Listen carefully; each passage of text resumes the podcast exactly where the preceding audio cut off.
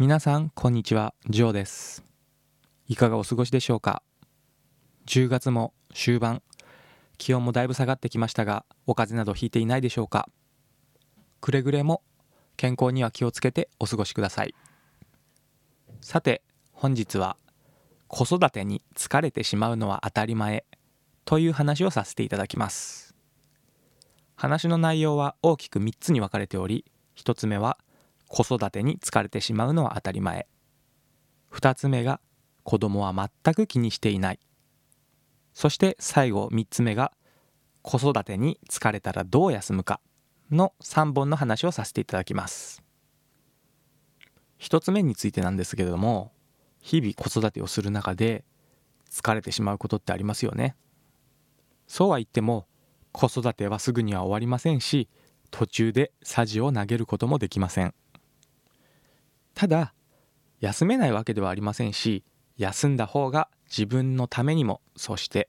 子供のためにもなります。そんな内容を今日はご紹介します。子育てをしていると疲れてしまいます。これは子育てに限らず人間誰でも行動していればエネルギーを消費して疲れてしまうものです。仮に何もしなくても人間生きているだけで時間が経つとお腹は減るしそして眠くもなります。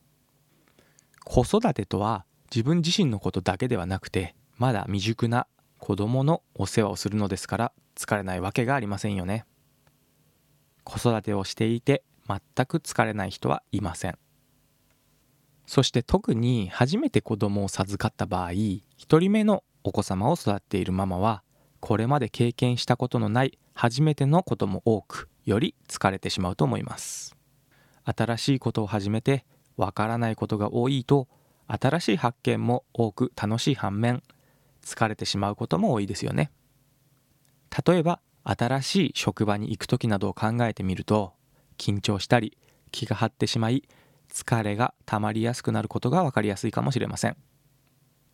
ただ子育てをしながら新しい経験をしているということはママ自身も育てられている成長していると言えると思います。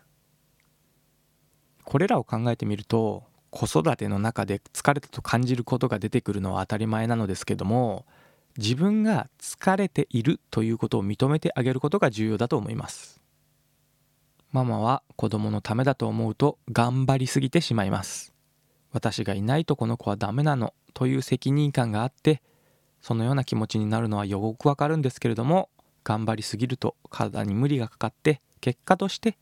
体のみならず心までも壊してしまうということも起こり得ます。そうなってしまっては本末転倒です。まだまだ大丈夫という体育会系出身のあなたもまずは自分が疲れているかもなと疲れを認めてあげましょう。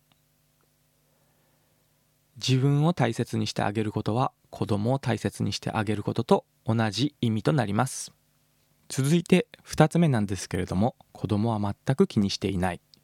ママが子育てを疲れたと感じて少し休みを取ることに対して子供は全く気にしていません。誰でも疲れたら休むものです。これは子育てに限ったことではなくて例えばまあ子供自身について考えてもさっきまでものすごく元気に走り回っていたのに次の瞬間嘘のように眠ってしまうこともよくありますよね。そして遊園地に行くことが楽しみで当日テンションが上がりすぎて行きの道中で大騒ぎして到着する頃には疲れて眠ってしまっているというようなこともよくあるかと思います。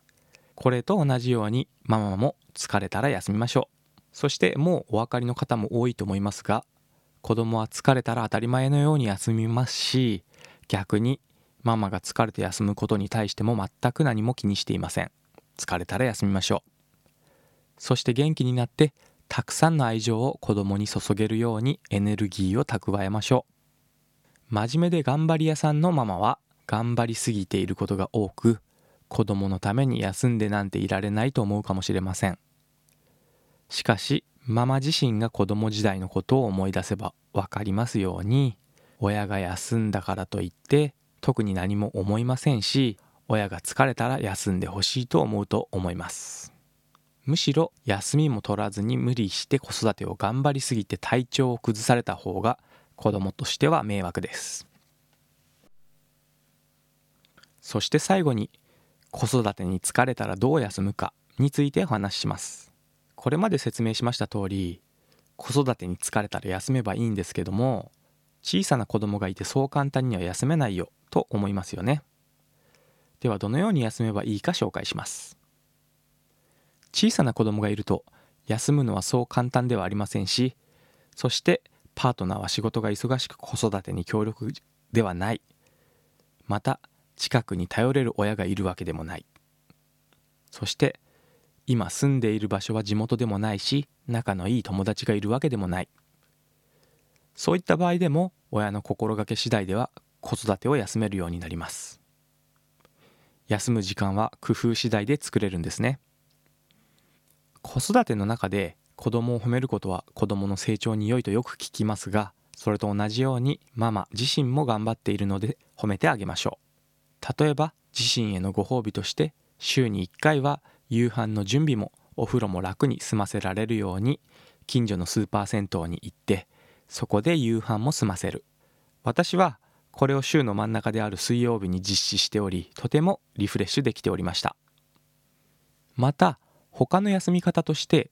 子供を誰かに預けることができなくても家事代行サービスを頼んだり便利な家電を買うまあそういったことを考えると多少のお金はかかるんですけども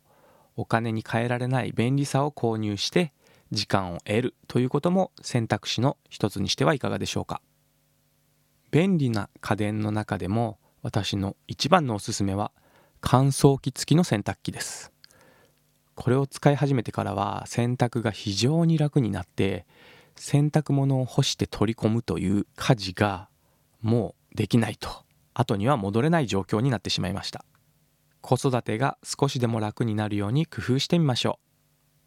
う。そして私は子育てをする中で頼れるものにはどんどん頼っていいと思っています。例えばママ友も頼りにできると思います。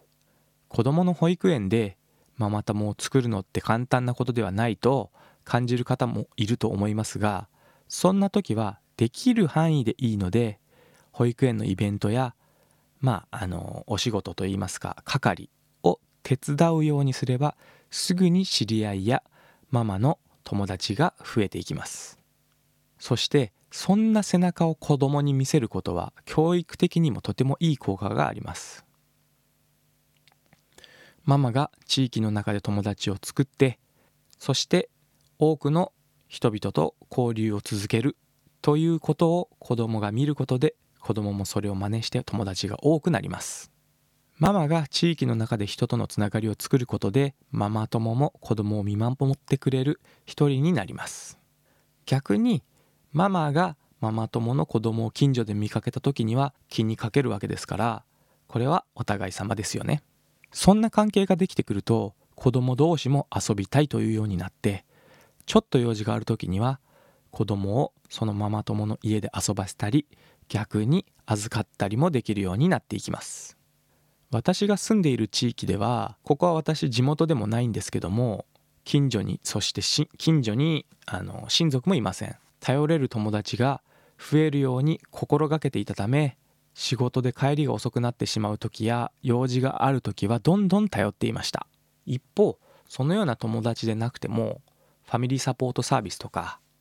便利なものがありますので登録しておいてお金を支払って子供を預かってもらうというサービスを利用することも選択肢の一つにできるかと思います。以上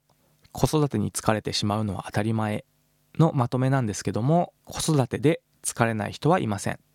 そして疲れるのは当たり前なので休みましょう。親が休むことに対して子供は全く気にしません。頑張りすぎないようにしましょう。子育てに疲れたら工夫して家事を休んだり便利な家電を使いましょう。そして頼れる周りにはどんどん頼りましょう。これらの考えを心の片隅に置いておき実践すればママが子育てで疲れてしまう前にうまく休めるようになります。まずは疲れている自分そして頑張っている自分を認めてあげましょう。そして工夫して休む方法を考えてみましょう。地域でのつながりを持つ努力をすると結果として楽になり疲れること自体が減っていきます。そして何よりママが楽になり笑顔でいることで子どもの成長にとってもプラスになります。本日は以上です。ありがとうございました。